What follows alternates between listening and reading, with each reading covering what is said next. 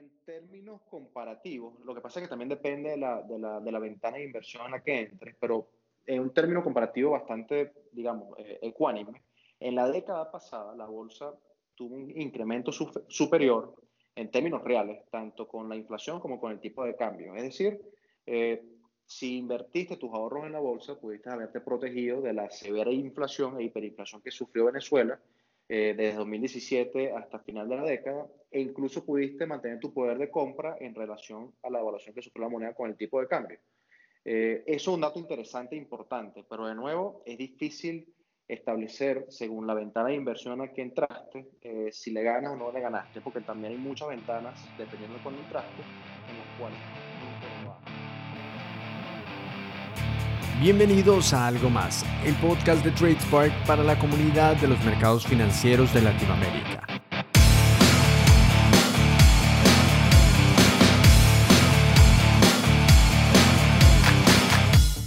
En este episodio vamos a estar hablando con Miguel Farías, un académico venezolano que hace seis años migró de la ingeniería de petróleos al mundo de las finanzas, especialmente al value investing y nos va a contar cómo lo hizo.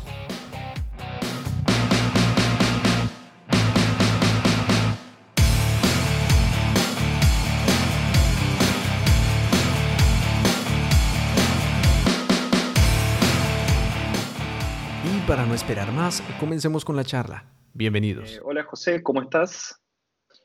Nico, bien, buenísimo. Gracias por, por, la invitación y un gustazo estar aquí conversando contigo. Muy excelente que la, puedas haber eh, aceptado. La verdad es que nosotros muy contentos de, poder charlar con vos. Me parece que, este va a ser un podcast eh, bastante especial e interesante, ¿no? Eh, vos viniendo de Venezuela, nos vas a poder contar un poco la realidad de los mercados ahí. Pero arranquemos por otro lado, arranquemos por cómo comenzó tu historia y cómo llegaste vos al, mundo de los mercados financieros, que, es una consulta que nosotros hacemos mucho acá eh, a cada una de las personas que nos visita. Em, ¿Cómo es que vos llegás o te acercás al, mundo de las finanzas y de los mercados? Mira, mi historia es bastante atípica porque viniendo de Venezuela, Venezuela históricamente nunca ha sido un país eh, como que muy fuerte desde, desde el punto de vista del sector financiero hemos sido un país, creo que, creo que incluso capaz en, en, Argentina puede pasar algo parecido, porque en Latinoamérica como que tenemos distintas falencias en, en, el tema de los mercados y su profundidad, pero creo que Venezuela puede ser de los países del cono sur posiblemente el país que más falencias tienen en profundidad de su mercado financiero. Yo, de hecho, como todo buen venezolano y de la zona oriental del, del país, soy ingeniero de petróleo. Entonces, eso, eso, eso hace bastante atípico cómo terminé en los mercados financieros, porque siendo Venezuela el país del mundo con mayores reservas de petróleo del mundo, eh, valga la redundancia, y, que en su momento, cuando yo empecé la carrera universitaria ya hace 14 años, eh, estábamos, la verdad es que bien en términos macroeconómicos, en términos de producción petrolera, y digamos que el camino lógico para un recién graduado del, bachillerato era estudiar ingeniería en petróleo. Estudié ingeniería en petróleo, eh, terminé mi carrera, empecé a estudiar en el sector con Halliburton, que es una empresa que, cotiza en bolsa eh, en, Estados Unidos, una empresa multinacional de servicios petroleros. Y luego de dos años y medio, mientras estaba casualmente perforando un pozo, me topé eh, realmente en la, en la, línea en la, que me en la que yo trabajaba, que era perforación direccional de pozos, tenía la posibilidad de trabajar con muchas personas de Argentina, Colombia, México, Rusia, digamos que tiene mucho roce con, con, personas extranjeras, con lo que se conoce en la industria como expatriados. Y en una guardia, compartiendo con un compañero colombiano, eh, en la mañana, mi guardia era de 6 de la mañana a 6 de la tarde, a las 9 y media, él estaba en su computadora y tenía su laptop al lado y sonó la campana a las 9 y media de, que había comenzado la sesión en Wall Street. Yo ciertamente siempre había sentido curiosidad por las finanzas, pero digamos que en ese momento, eso fue hace unos 6, 7 años ya, eh, siempre había tenido una barrera mental de que los mercados estaban lejos de lo que cualquier venezolano promedio pudiese querer tener. O sea, mucho más allá de posiblemente saber o querer invertir, el, el, posiblemente el deseo de querer desarrollar una carrera en el mundo financiero, yo pensaba en ese momento que no estaba a mi alcance. Eh, a raíz de la pequeña conversación que tuve con este compañero que en ese momento estaba haciendo que si trading con futuros y con opciones, etcétera, rápidamente me picó algo que dijo, pana, esto no es tan complicado. Cuando él me explicó, me dijo, tú puedes abrir tu cuenta en tu broker, manda tu pasaporte, manda tus estados financieros, te la abre y creo que en 48 horas me la abrieron súper automático. Y empecé a meterme de lleno. Y siempre creo que he tenido suerte de que se combinó, gracias a, a Dios, una pasión que siempre he tenido con la lectura, con el tema de los mercados financieros, porque justamente en ese momento, eh, en esa misma guardia, en, digamos, un lapso de cinco días, dije, bueno, si me voy a meter de lleno en esto, me meto de lleno con todo y pedí unos cinco o seis libros de inversiones, entre los cuales siempre recuerdo El inversor inteligente de Benjamin Graham y Un paso por delante de Wall Street de Peter Lynch, y digamos que ese fue el inicio de, de cómo seis años después aquí estamos hablando de mercados y, y de finanzas. Excelente, excelente. Eh, la verdad es que qué buena historia. Eh, Sabes que nos solemos encontrar con, varias de estas historias atípicas. Es como más normal de lo que parece encontrar a alguien que está en finanzas que viene desde un rubro eh, absolutamente distinto. Em, hace, poco, hace poco grabamos con, un ingeniero en sistemas que, se metió de lleno en lo que es el trading algorítmico y la verdad que su historia también era, era bien interesante porque se encuentra tal como vos contás, medio de casualidad con el mundo de los mercados y fue un amor a primera vista en el caso de él. Sabes que eh, ahí nombrabas algo muy interesante que es eh, la falta de educación financiera, eh, o yo lo entiendo de esa manera, que es lo mismo que sucede en Argentina y en realidad es lo que sucede en la mayor parte de los países latinoamericanos, ¿no? donde realmente tenemos una, falta muy fuerte de, de, lo que es educación financiera y desde siempre ¿no? tenemos ese concepto de que por ahí la bolsa es timba, de que la bolsa no, no es para la persona de a pie, y bueno, es parte de lo que nosotros buscamos eh, cambiar o, que la gente conozca un poco más de esto y, sepa que no es el funcionamiento natural, ¿no? Pero bueno, es, es algo que lleva tiempo, es algo que, que, hay que difundir, es algo en lo que hay que trabajar y es algo en lo que vos estás trabajando también, ¿no? Sí, correcto. Yo creo que eh, añadiendo un poco tu comentario, creo que es una cuestión de, de, nuestro continente, de este cono sur que, que, creo que nunca nos hemos volteado como los países desarrollados a ver realmente la plataforma, los mercados financieros como el sitio ideal, obviamente con, con sus pros y sus contras, pero al final del día ha demostrado con data dura y bastante objetiva que es el sitio o la mejor plataforma para la asignación eficiente de recursos. Eh, de mi parte, luego, luego realmente de, de, haber incluso dejado la industria, que me dediqué de lleno a esto al 24/7, habiendo terminado una maestría en finanzas acá en Venezuela y, siguiendo constantemente siempre, siempre intentando aprender algo nuevo todos los días, eh, cuando me volteé hacia la situación venezolana, porque si bien mis inicios se, se, se, enfocaron hacia el mercado de valores norteamericano, eh, e incluso también europeo y asiático, cuando volteé hacia Venezuela, me di cuenta de que las, el nivel educativo en términos financieros era muy bajo. Y que de nuevo estaba amarrado, como te decía inicialmente, posiblemente al hecho de que la profundidad de nuestro mercado es bastante, es bastante corta. Las personas nunca han tenido necesidad de, de voltear desde los empresarios que están buscando financiarse a través del mercado de valores hasta el público de a pie, por decirlo en cierta forma, que, que quiere ver qué hacer con sus, con sus ahorros cuando los tenía acá en Venezuela, eh, nunca existió esa, esa necesidad de voltearse ese mercado. Recientemente, realmente en los últimos 3, 4 años, creo que a raíz de la profunda crisis que está viviendo Venezuela, que ya en este 2021 es su octavo año consecutivo en contracción, ya hemos caído aproximadamente entre 85 y 90% de la economía que éramos en 2013 y vamos en vías de cumplir nuestro cuarto año de hiperinflación la destrucción del poder adquisitivo de los venezolanos, la restricción al crédito por parte de los empresarios ha hecho que tanto ciudadanos como empresarios se volteen hacia el mercado. Y ha habido un crecimiento interesante en términos no de, de inversión, porque de nuevo está pauperizado el poder adquisitivo del venezolano, pero sí de, de querer conocer un poco más de qué va el mercado. ¿Qué es la Bolsa de Valores de Caracas? ¿Cuáles son las acciones que están listadas? ¿Cuáles son los títulos? ¿Cuál es la diferencia entre un papel comercial y una obligación quirografaria? Y eso incluso tomando en consideración la crisis, creo que ha sido un proceso bonito estos últimos años porque he, visto realmente un interés creciendo y ojalá que en medida que salgamos de esta crisis sea un interés sostenible en el tiempo. Ya empezaste a entrar en los temas que, nos interesan. y hablaste de la Bolsa de Valores de Caracas, hablaste de, crecimiento a pesar de que hay una, caída del poder adquisitivo, una caída de, lo que es el, PBI, eh, una hiperinflación. ¿Nos podés contar un poco de, lo que es la, situación hoy en, Venezuela, la situación económica y cuál es la perspectiva que, se está esperando alrededor de todo esto antes de que entremos un poco más eh, en lo que es la bolsa? Sí, mira, realmente creo que Venezuela es un caso buenísimo de estudio para todos los economistas que no viven en el país porque obviamente tienes todas las variables, tienes ese cóctel de hiper mega contracción absurda, o sea, de nuevo son ocho años consecutivos de contracción. Creo que ni siquiera los países que han atravesado guerras civiles o desastres naturales han tenido una contracción tan severa como la que ha tenido Venezuela en estos últimos siete años.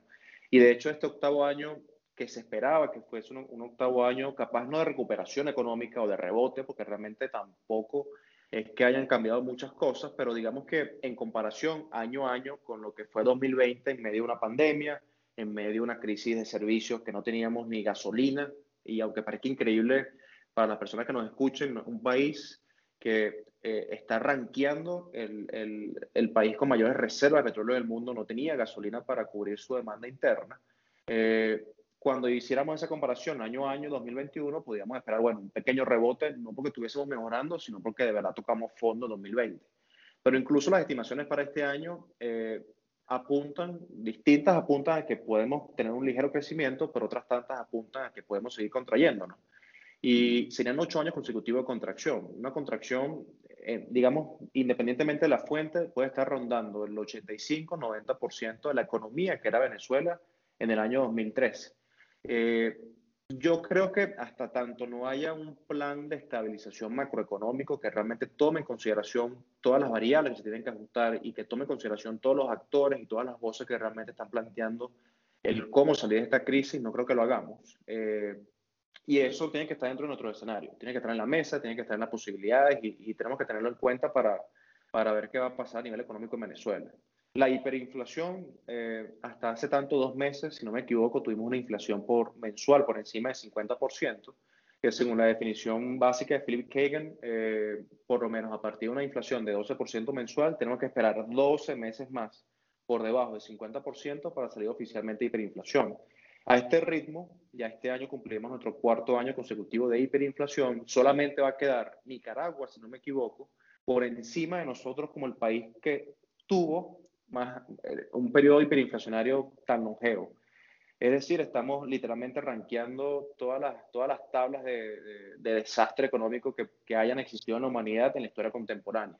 Eso obviamente hace un cóctel bastante peligroso para las personas que decidan invertir en Venezuela, porque hay que tenerlo claro, al final el, el, el, crecimiento orgánico de un mercado de valores va amarrado al crecimiento orgánico de un país y hasta tanto el país no entre en una senda de crecimiento orgánico, es difícil que la bolsa crezca de manera estable y sostenible en el tiempo.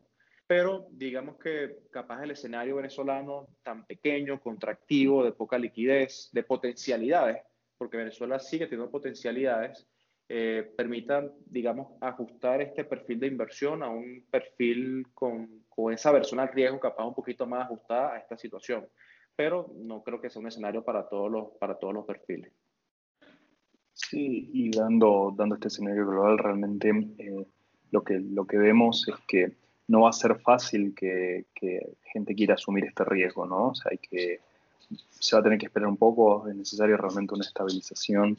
Pero saliendo un poco de esto y entrando ya en la, en la bolsa de Caracas, eh, la otra vez cuando nos conocimos y nos estuviste contando un poco de los números, realmente a nosotros nos, nos llamó mucho la atención los números que comentabas porque nosotros llegamos preguntándote por trading algorítmico y vos nos comentabas un poco del volumen que, se negociaba en acciones en, la bolsa de Caracas y realmente nos llamó bastante la atención. Eh, ¿Podemos entrar un poquito ahí para, para, para contarle un poco a cualquiera que esté escuchando? Sí, mira, la historia de la bolsa de valores en Caracas es bastante peculiar, realmente incluso data desde siglo XIX incluso las primeras operaciones bursátiles que se realizaron en Venezuela. Eh, la institución como tal, como la conocemos hoy, eh, ya tiene 74 años de operaciones ininterrumpidas desde 1947 y, y, realmente es destacable que incluso un escenario de nuevo, como comentábamos ahorita, de tanta contracción, de hiperinflación, de un país que ha sido bastante coercitivo, creo que puede ser la palabra en términos de, de, libertades económicas, eh, una institución como, como la bolsa haya seguido de pie. Pero creo que además de todo este cóctel de variables eh, tan negativas, se, se, le suma el hecho de que Venezuela siempre ha sido una economía muy subsidiada. Recordemos que, como ya lo he contado dos veces, eh, Venezuela es el país con las mayores reservas de petróleo del mundo y es un país relativamente pequeño en términos de población.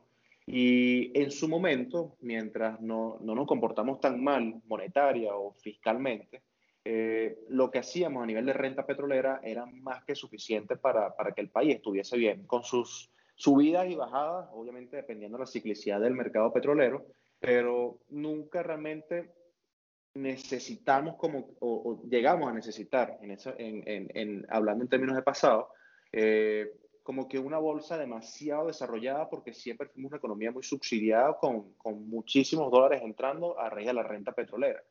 Eh, yo creo que el hecho de que Venezuela se haya convertido en un petroestado y con muchos subsidios para empresarios, para, para muchísima gente en Venezuela a raíz de la renta petrolera, hizo que la gente no se volteara hacia el mercado de valores. Y tú y yo lo sabemos, sabemos que los mercados son, de nuevo, la plataforma más eficiente para la asignación de recursos, pero si tú tienes posibilidad, siendo un empresario en este caso, de tener eh, acceso a crédito, acceso a financiamiento, sin necesidad de ir a una bolsa, a abrir tus libros, a hacer una asamblea todos los años con accionistas, a etcétera, etcétera, lo vas a hacer. Porque para ti, entre lo, hay una teoría en finanzas corporativas que se llama Pecking Order, no sé si la has escuchado, que habla como que ese orden sucesivo en el cual los empresarios, dueños de una empresa, quieren obtener financiamiento. Primero, utilizan el capital de su bolsillo. Segundo, prefieren emitir bonos porque saben que los bonos tienen eh, a nivel de, de, limitación de responsabilidad con los acreedores, en el momento que los terminas de pagar, se acabó esa responsabilidad. Y lo último que tú quieres es compartir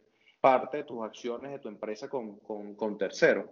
Eso creo que pasó en Venezuela. Eh, ese entorno de subsidios hizo que el empresario nunca se volteara hacia el mercado y nuestro mercado se, mantuvo bastante pequeño.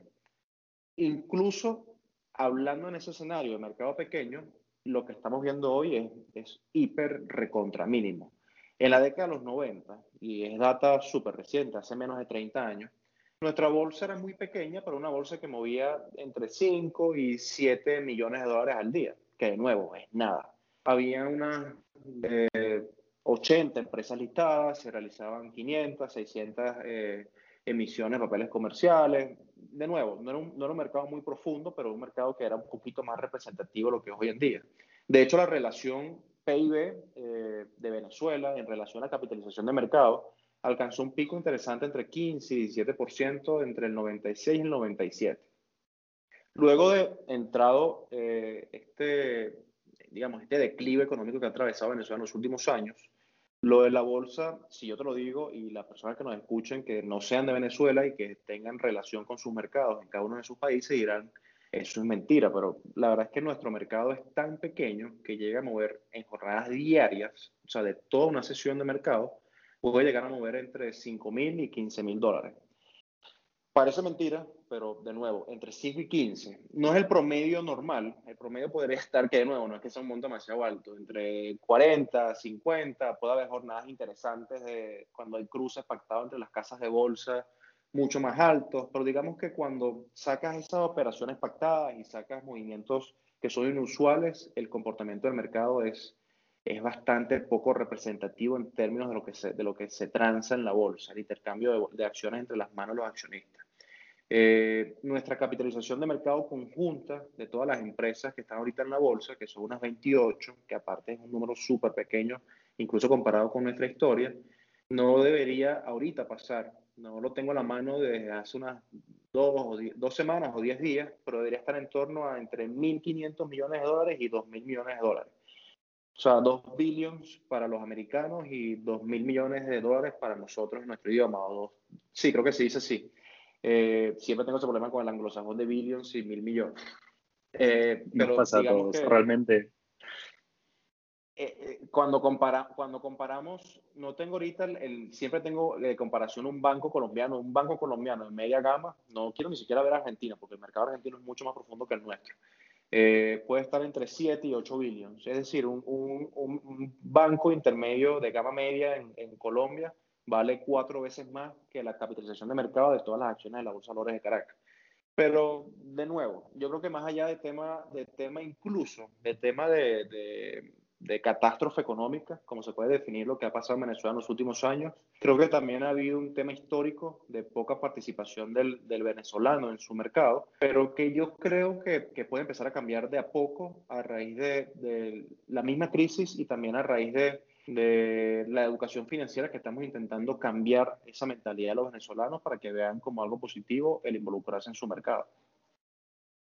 Y hoy en día tiene, tiene sentido que el, que el venezolano invierta en la bolsa, en la bolsa de Caracas. Eh, si, si, hoy va con su dinero y hace una inversión, a largo plazo va a tener una rentabilidad o, o no es una bolsa que, que, está, que está dando realmente para, para eso eh, esa es una de, las consultas que, me quedan. Algo que nos sucede a nosotros acá en Argentina, por ejemplo, tenemos eh, periodos de, altibajos muy grandes, dependiendo el, gobierno que esté actualmente, y solemos tener caídas muy fuertes, ¿bien? principalmente con amenazas de defaults y, demás. Por lo tanto, eh, se suele, o sea, muchas veces uno cuando invierte acá sabe que, la perspectiva tiene que ser a muy largo y, el riesgo suele ser alto cuando uno invierte en Argentina. Bien. Eh, me imagino que en Venezuela la situación eh, debe ser similar, pero con esta perspectiva económica que nos contabas primero, donde todavía no se sabe cuál es el piso. a pesar de que sean ocho años de caída, no se sabe cuándo se va a llegar al piso. Una bolsa con una capitalización tan baja tiene un, riesgo alto y, cómo, cómo, sería el momento de entrar, ¿no? O sea, ¿qué, qué, ¿Vos recomendás hoy a alguien que, entre a invertir en la bolsa de, Caracas? La verdad es que no lo hago. Eh, es, que al final del día, como asesor de inversión, tampoco puedes recomendar eh, a puertas abiertas cualquier recomendación de inversión sin saber el perfil de la persona que tienes al otro lado. Yo siempre suelo decir que más allá de querer promover la inversión en el mercado de valores venezolano, lo que sí intento promover es una, una ola de interés a nivel informativo para que la persona se empape de, sobre esto. Yo vivo en Caracas, pero yo no soy de Caracas, Nico, yo soy de Maturín. Eso es una pequeña ciudad en el oriente del país, eh, muy petrolera. Eh, capaz por eso fue que, como te decía inicialmente, que por eso fue que me dediqué a la, a la, industria de ingeniería de petróleo. Eh, pero en Caracas es posible que haya un poquito más de conocimiento en relación a que existe una bolsa y que está ubicada en, tal sector de la ciudad y que tiene tantos años y que tiene su presidente y que tiene sus empresas. Pero tú sales de Caracas y es prácticamente imposible. O sea, yo estoy seguro que 9 de 10 personas por fuera de Caracas, por no decir 10 de 10, no saben, no saben y no, no, es que no lo saben, que existe una bolsa en Venezuela. O sea, es que te lo puedo asegurar. De hecho, las estadísticas, nosotros aquí en Venezuela tenemos un, un, ente que se llama Caja Venezolana de Valores, que es el ente custodio de los títulos que se transan en bolsa. En este momento hay unas 40.000, 45.000 subcuentas abiertas. Eso significa que hay 45.000 entes, tanto jurídicos como naturales, que tienen títulos que cotizan en la bolsa de Caracas. Si tú divides 45 mil, eh, que es el número de subcuentas de nuevo, entre ni siquiera la cantidad de ciudadanos, no te voy a tirar tanto porque va a quedar el porcentaje súper mínimo, pero lo divides entre la cantidad de venezolanos que están inscritos en el Registro Nacional Electoral, es decir, que son venezolanos de más de 18 años, que ya tienen una cierta madurez para saber que existe una bolsa o que existe esto, o que existe el otro banco, etc. Ese número te da tan bajo como entre 0,16 o 0,2% de la población que invierte en el mercado. O sea, ni siquiera el 0,3%. Te escucho, Nico. Me gustaría sumarte un dato que es bastante interesante. Hasta, hasta hace unos años en Argentina, eh, si no recuerdo mal, son cuatro años, eh, no había más de 400.000 cuentas abiertas en caja de valores. Bien, ese número se modificó y, creció muy fuertemente a partir de lo que es eh, Mercado Pagos y su sistema de cuentas remuneradas que obligaba a las personas a tener una cuenta comitente. La mayoría de las personas no sabe que hoy tiene una cuenta comitente cuando tiene Mercado Pago, ¿bien? Pero tiene una cuenta comitente y está registrado en casa, en casa, en casa de valores, en caja de valores, discúlpame. Eh, este es un dato interesante porque eh, para tener una comparativa, eh, o sea, estamos hablando de, varias veces más, casi 400.000, eh, es, es, un número bastante, bastante importante de diferencia. Sí, sí, yo creo que, y, en línea con, con, lo que tú comentas y que se amarra a lo que estaba intentando decir, es que, de nuevo, ya lo hemos, ya lo hemos dicho unas dos, tres veces, pero en Latinoamérica hay demasiada deficiencia en conocimiento de nuestras instituciones financieras. En Venezuela es mucho más profundo esa deficiencia y mucho más allá, de hecho, porque de nuevo hay que entender que esta crisis, hasta tanto realmente no hay un plan de estabilización macroeconómico que uno pueda más o menos prever en el tiempo y sacar sus escenarios y decir, bueno, vamos a empezar a crecer a partir de este momento, estamos haciendo las cosas bien. Eh, la verdad es que eso no lo veo y hasta que no lo vea es irresponsable recomendar invertir en nuestro mercado a todos los perfiles. Estoy seguro porque lo he, tenido conversaciones con distintos empresarios, fondos, incluso por fuera de Venezuela, que tienen interés en invertir en Venezuela, pero son personas que están muy, muy claras de dónde se están metiendo. Eh, nuestro mercado, tú que lo preguntabas ahorita, ciertamente está afectado a nivel monetario por variables como la depreciación, la devaluación, inflación y la devaluación de la moneda por el incremento del tipo de cambio. La bolsa, particularmente, tiene un índice que se llama el IBC, que es Índice Bursátil de Caracas, que es su canasta, digamos, más representativa y está, está compuesta por los títulos más representativos y más líquidos, que tiene mayor presencia bursátil. Eh, en términos comparativos, lo que pasa es que también depende de la, de la, de la ventana de inversión en la que entres, pero en un término comparativo bastante, digamos, eh, ecuánime, en la década pasada la bolsa tuvo un incremento superior en términos reales, tanto con la inflación como con el tipo de cambio. Es decir, eh, si invertiste tus ahorros en la bolsa, pudiste haberte protegido de la severa inflación e hiperinflación que sufrió Venezuela eh, desde 2017 hasta final de la década, e incluso pudiste mantener tu poder de compra en relación a la evaluación que sufrió la moneda con el tipo de cambio.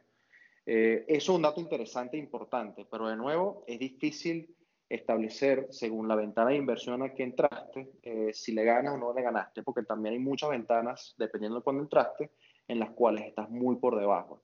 De hecho, para hablar, para hablar al contrario, en los últimos dos años la bolsa ha quedado rezagada tanto con la inflación como con el tipo de cambio, y este año, al término del primer cuatrimestre de 2021, está por arriba. Es muy difícil, de nuevo, para mí tienes que tener un perfil adecuado para sobrellevar este riesgo, tienes que tener una necesidad de liquidez en relación a tu inversión en el mercado ínfima, o sea, muy pequeña. La plata que metes en Venezuela es una plata que no quieres ver en mucho tiempo y que va amarrada con el tercer punto, un horizonte de inversión a largo plazo. Porque si bien la historia demuestra que los mercados y los países que logran pasar por un proceso de transición económica exitoso eh, pueden, digamos, rendir mucho fruto para los inversionistas que, que invierten en ella, al final no lo sabes si eso llega mañana, si llega el mes que viene o si llega dentro de 5, 10 o 15 años. Entonces hay que tener estómago y también tener las expectativas bien claras cuando se invierte en Venezuela. Bien, excelente respuesta. La verdad es que, me encantó toda la explicación que diste. Eh, ahí, por ahí, para, para seguir un poquito más con, esto, o sea, vos, vos, que trabajas mucho con la educación financiera, eh, para venezolanos, bueno, no solamente para venezolanos, también estás trabajando en Latinoamérica o habla hispana, eh, y de ahí es que, nos conocemos, ¿no? ¿Qué expectativas tenés con, respecto a la bolsa de acá a, unos años? O sea, vos eh, esperás que, que, haya un mayor volumen, estás esperando ahí un crecimiento realmente ¿Crees que se puede dar, se puede dar un cambio en, lo que respecta a los volúmenes de hoy en día? Porque lo que, lo que me nombrabas era eh, una, perspectiva absolutamente diferente a, final, eh, a finales de los 90, ¿bien? Y, hoy en día, la verdad, 20 años después, la, destrucción de valor se ve, pero significa que se puede llegar nuevamente a eso. O sea, que la bolsa puede tener un, crecimiento fuerte, o sea, se puede volver a, a, los lugares donde estaba, ¿no? Em, ¿Vos tenés una, expectativa de que se llegue en algún momento o, todavía no se puede esperar nada de todo eso? ¿Todavía no se puede plantear una, una recuperación del mercado? Tú sabes, como dicen Nico, que la esperanza es lo último que se pierde. Y si bien tengo las expectativas súper aterrizadas en, en, relación a que, a que es posible que sigamos metidos en esta catástrofe económica, financiera, incluso humanitaria, eh, realmente hay que ser optimista. Y yo mantengo la esperanza de que las cosas van a cambiar, ojalá pronto para mejor. Y, y no solo a nivel a nivel macro, a nivel país, a nivel humanitario, a nivel económico, sino también en, lo que me estoy intentando desarrollar en estos últimos años y lo que estoy intentando promover, que es la educación financiera en Venezuela, como tú bien comentabas también en, eh, para, los, para Hispanoamérica, en cierta forma, ¿no? Pero con especial énfasis en Venezuela, porque creo que en medida de que empecemos, Dios mediante, a salir de esta crisis, que haya una transición económica positiva, que la gente empiece a recuperar su poder adquisitivo, que tenga capacidad de ahorro, eh, si en ese proceso previo las personas se enteraron y conocieron y, empiezan a tener hábitos de ahorro, hábitos de inversión, eh, mejores herramientas de educación financiera para tomar mejores decisiones, creo que nuestro país no va a volver a cometer los mismos errores que lo llevaron a donde estamos ahorita casualmente. Una, un país donde sus ciudadanos saben tomar mejores decisiones financieras es un país mucho más seguro, un país donde sus ciudadanos saben tomar mejores decisiones en relación a sus ahorros y a sus decisiones de inversión. Es un país que tiene mejores perspectivas de ser sostenible a largo plazo.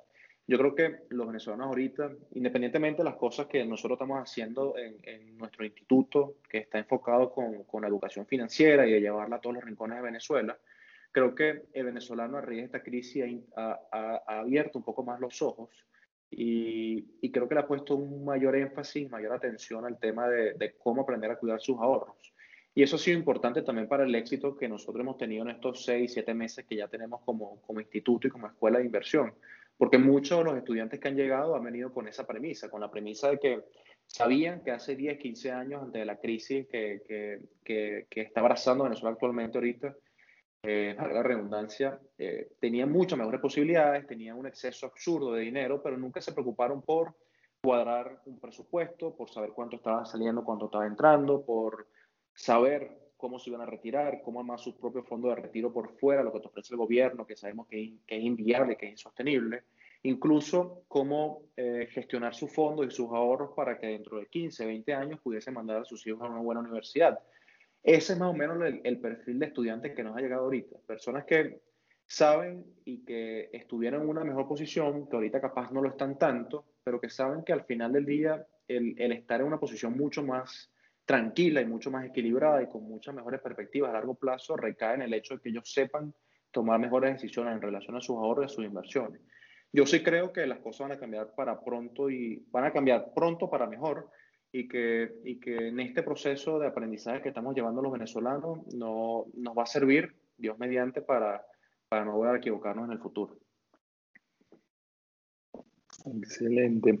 Ahí medio que hiciste una intro al proyecto que estás llevando adelante y cómo están funcionando, pero ¿nos querés contar un poquito más en detalle? Porque nos contaste ahí un poco de quiénes son los que, los que están llegando a ustedes, pero, pero por ahí que, nos cuentes un poco más de, del proyecto, que la verdad que, es muy interesante y creo que no es necesario únicamente para, Venezuela, sino realmente es necesario para toda Latinoamérica, como lo nombrábamos.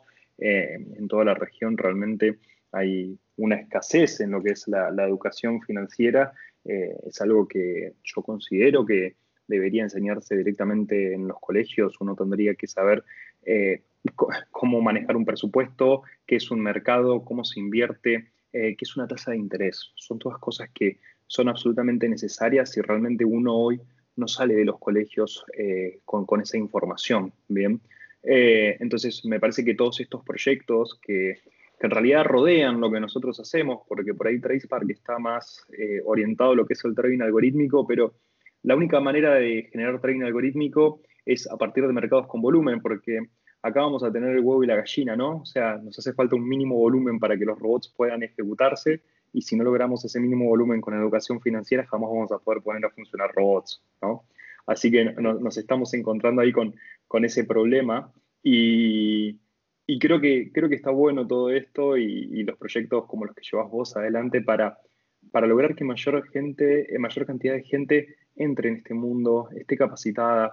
Eh, bueno, como vos decías, por ahí todavía no es el momento para entrar en la bolsa en la bolsa de Venezuela, dado que hoy los riesgos todavía son altos, pero en un momento va a haber una recuperación y vamos a estar eh, en situación como para, para que eso se, se dé y lo mejor es que cuanto más gente haya capacitada en ese momento, más rápido va a ser que, se va a tener un mercado más líquido, que se va a volver a, lo que en un momento fue, ¿no? Eh, Dios mediante, Dios te escuche. Mira, el, proceso, cómo, cómo llegamos al instituto a más saber escuela de inversión, es como todo también en la vida, eh, digamos que se dio, yo, yo siempre, toda mi vida, desde que me dediqué a los mercados, siempre he tenido cierta reticencia, lo que puede ser la palabra, eh, hacia, hacia las academias o hacia los institutos o hacia las escuelas.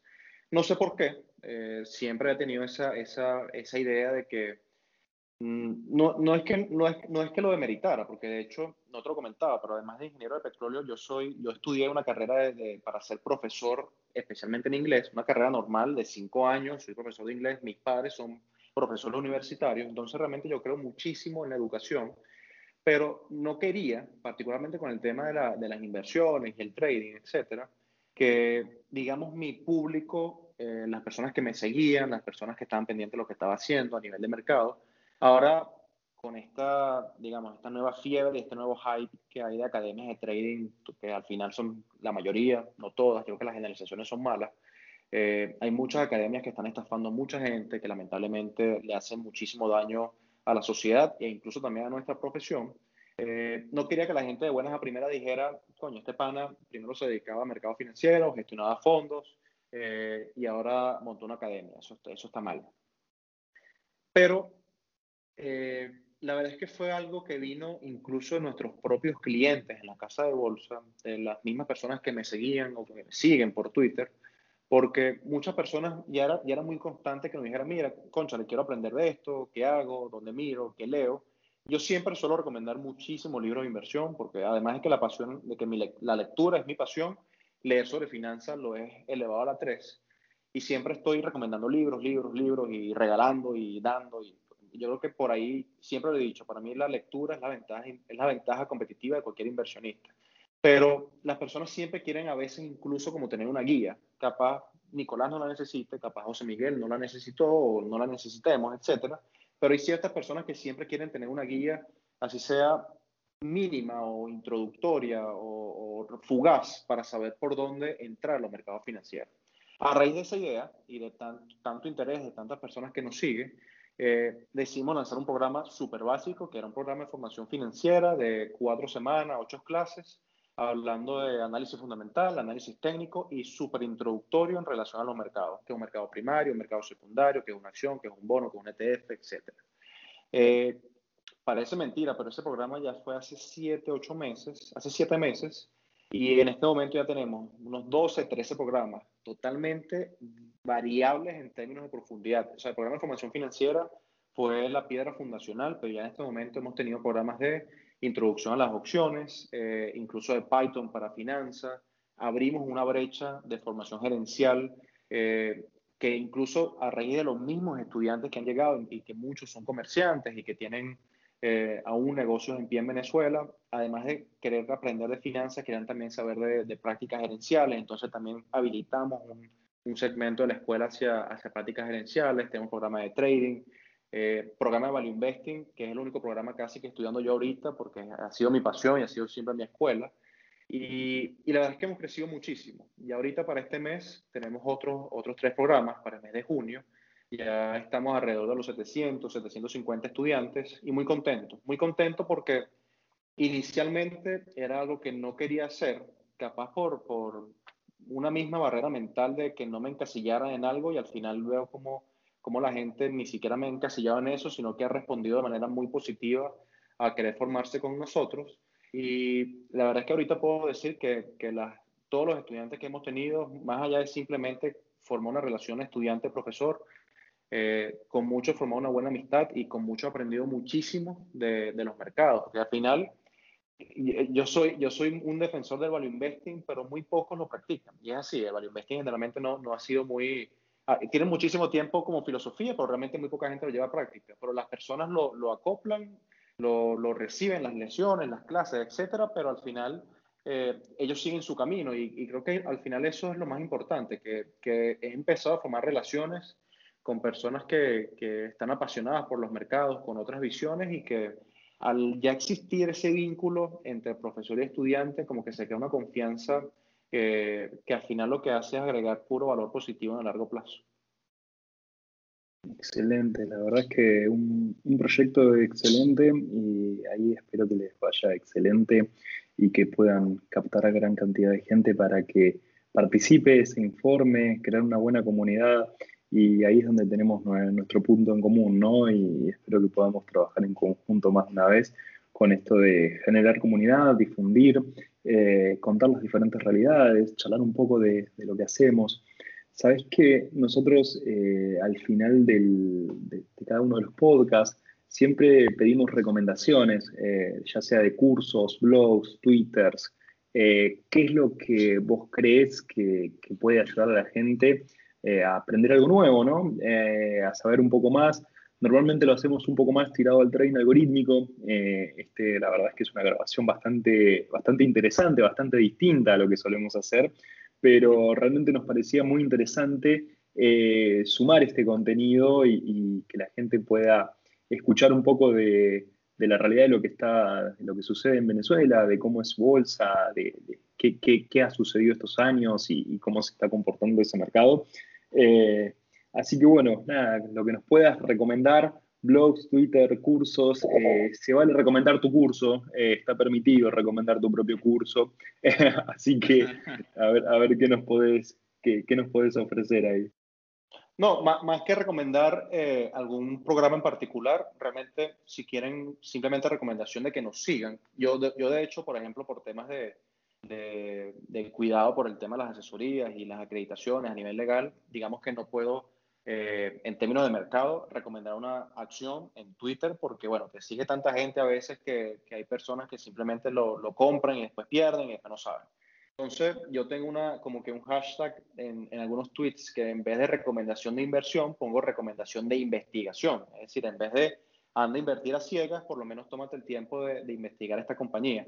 En este caso me gustaría hacer lo mismo, en vez de recomendarles que vayan a hacer alguno de nuestros programas en específico, simplemente síganos. Eh, creo que tenemos una buena variedad de programas que van desde lo más básico en términos de formación financiera hasta cuestiones específicas que van para invertir con lógica en los mercados financieros, value investing, Python para finanzas, eh, opciones y creo que eh, nuestros profesores son de primera línea, de primer calibre y, y son muy buenos y la verdad es que más allá de, de, incluso lo que puedan aprender en, en, las sesiones, que yo siempre se a nuestros estudiantes, al final ustedes en esto van a aprender el 0,1% de lo que necesitan para tener éxito en los mercados. Tener éxito en los mercados no es una carrera de 100 metros, es un maratón de 42 kilómetros que necesita que ustedes realmente se preparen, estudien y pongan de su parte. Mucho más allá de lo que van a ver en un salón con nosotros, ya sea presencial o a través de un Zoom, eh, tienen que fajarse a leer. Y esa ya mi recomendación. Y lo decía ahorita, creo que al final la ventaja competitiva de cualquier inversionista, independientemente del área o del sector dentro de la industria en el cual se desempeñe, ya sea trading algorítmico como ustedes, opciones como nuestros profesores, análisis técnico, análisis fundamental o value investing como yo lo hago, creo que la lectura es la ventaja competitiva de cualquier inversionista. Yo suelo recomendar un pack de libros, eh, obviamente pasando desde Graham con Security Analysis del inversor inteligente, que son la piedra fundacional de, del análisis de instrumentos financieros, pero como son un par de libros, el Security Analysis fue escrito en el 34 y el inversor inteligente en el 49. Sobre todo Security Analysis no es un libro que se deje leer tan cómodo, el inversor inteligente un poquito más porque Graham le dio una perspectiva un poquito más de, de entendimiento de psicología de mercado. Creo que del Security Analysis pueden no leerlo, es una recomendación válida y si no, no, lo, no se deja leer cómodamente, no hay nada peor que leerse un libro obligado pero el inversor inteligente les recomiendo que se lean sí o sí el capítulo 8 y el capítulo 20. Eh, capítulo 8 que es el, el inversor, las fluctuaciones de mercado, creo que es un capítulo que es esencial para cualquier persona que hace día en los mercados financieros.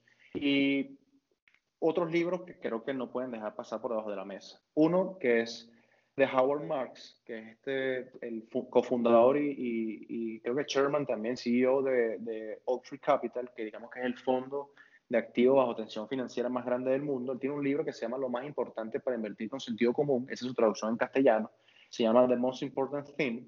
Y si no siguen a Marx, no saben quién es, él tiene desde el año 90 una publicación, digamos, continua de memos eh, sobre situación financiera en los mercados. Lo pueden buscar, pone Howard Marks, memo Oak Tree Capital y en Google y van a tener información que para mí es oro puro. De hecho, cada vez que hay una situación especial en el mercado, cuando desde las crisis con las conversaciones entre China y Estados Unidos, desde la crisis del COVID, desde ahorita que estamos en un entorno bastante raro a nivel monetario, ir a Marx eh, es, una buena, es una buena biblioteca. Eh, Peter Lynch, no puedo dejar de recomendarlo. Eh, One Up on Wall Street fue el primer libro que yo leí cuando empecé en esto y es un libro que suelo visitar constantemente y que me encanta.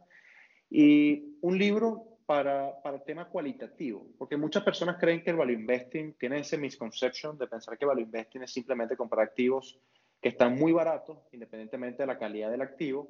Pero hay un libro de Pat Dorsey, que es el gestor de Dorsey Asset Management, que se llama eh, The Little Book That Builds Wealth en castellano creo que es El pequeño libro que genera riqueza. Eh, es de la serie Wiley de pequeños libros y es un libro tremendo porque te da factores cualitativos para identificar los, las características que permiten crear lo que en inglés se conoce como MOATs o foso defensivo de las empresas. Es decir, cómo una empresa tiene ventajas competitivas que le permiten ser sostenibles en el tiempo, aniquilar a la competencia y generarle mucho valor a sus accionistas.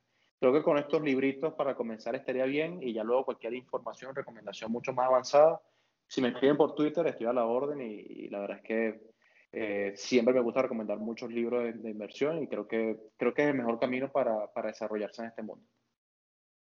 Excelente información, la verdad es que más que completo la, la recomendación que, que dejaste acá. Bueno, la verdad, sé que te quería agradecer por, um, por este tiempo que nos brindaste para hacer esta grabación y la verdad disfruté mucho de esta charla. Muchas gracias por participar con nosotros.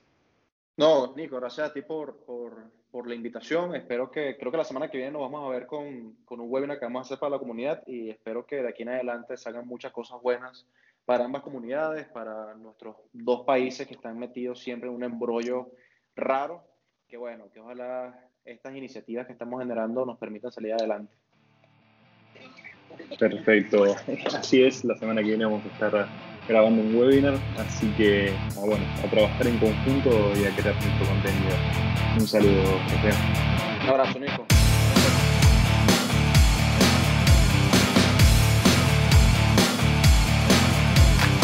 Este fue el episodio de hoy. Recuerden que si están interesados y quieren sumarse a esta comunidad, siempre pueden acceder a más contenidos en el blog de nuestra página web www.tradespark.la. Nos reencontramos en breve.